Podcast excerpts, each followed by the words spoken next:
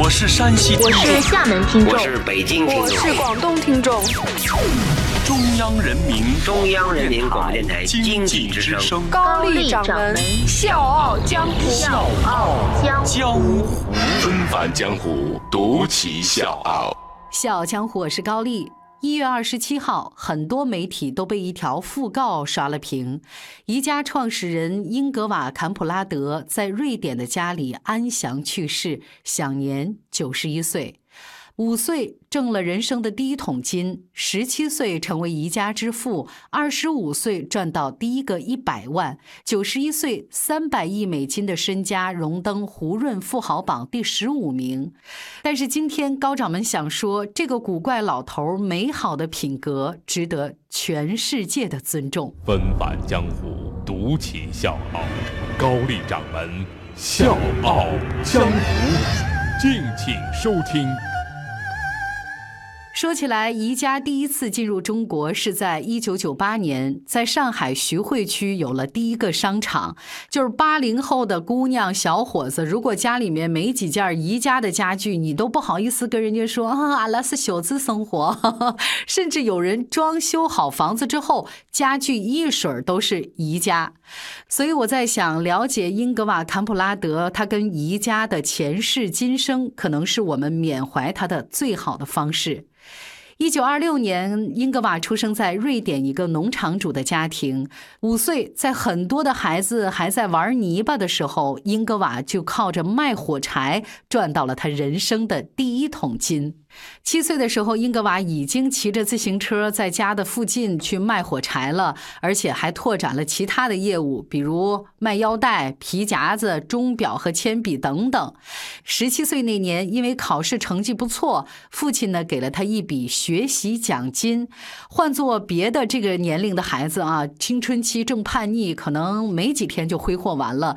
但是少年英格瓦拿着这笔钱，创办了他的第一家公司宜家。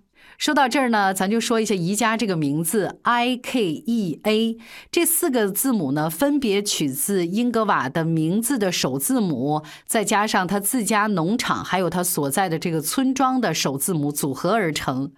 最让人难以相信的是，宜家的前身最开始卖的东西真的是五花八门，什么缝纫用品，还有尼龙袜子、贺卡、花籽儿，还有钢笔等等。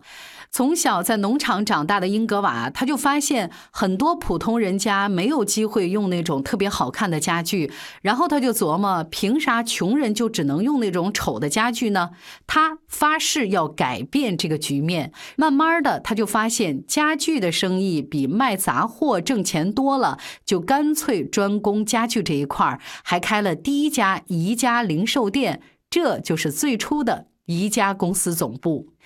除了保持低价、抢得先机之外呢，设计是他特别注重的。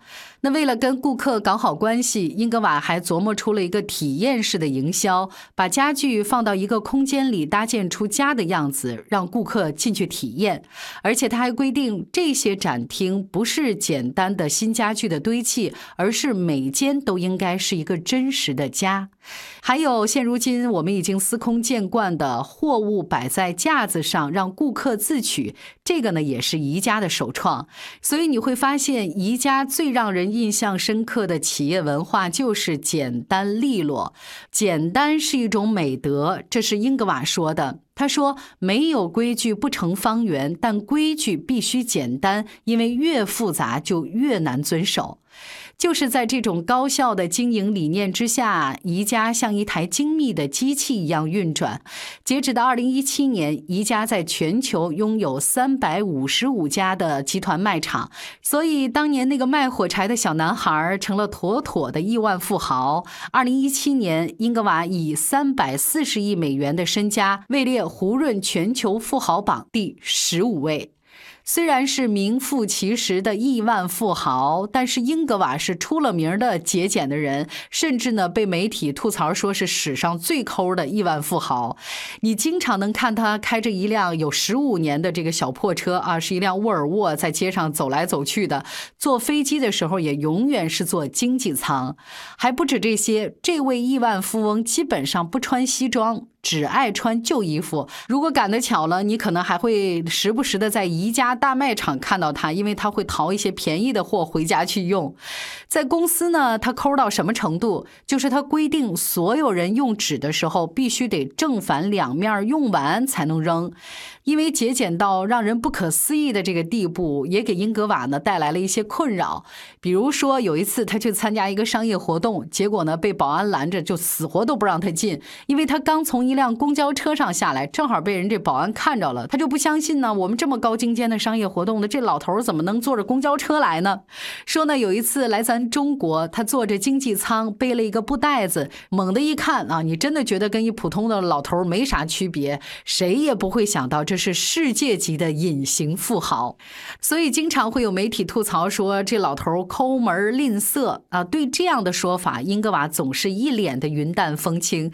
他说：“如如果我追逐奢华，只会让其他的人跟风。作为一个领导者，为别人做好榜样，这很重要。”所以各位，你看啊，他是世界级的亿万富豪，他挣了那么多钱，然后他日子过得这么节俭，那么问题就来了，英格瓦，你挣的那些钱都去哪儿了呢？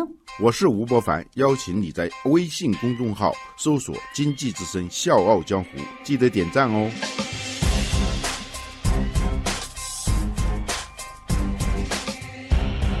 然生活异常节俭，但是在做慈善这件事儿上，英格瓦是毫不含糊，一掷千金。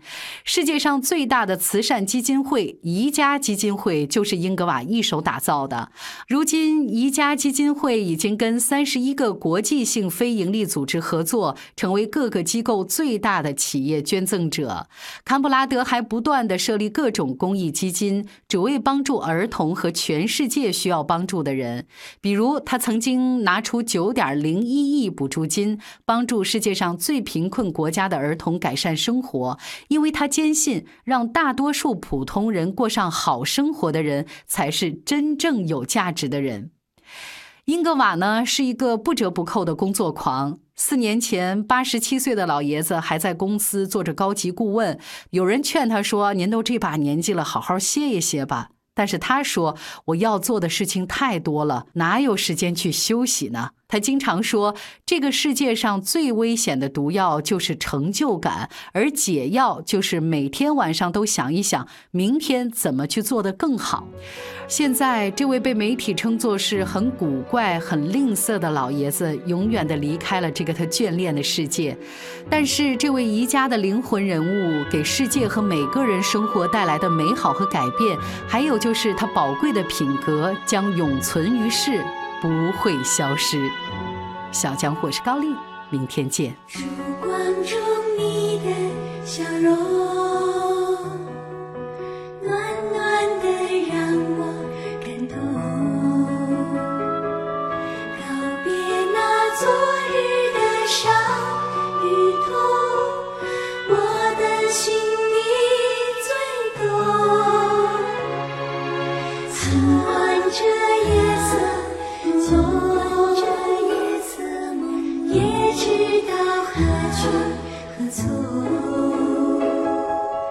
我和你。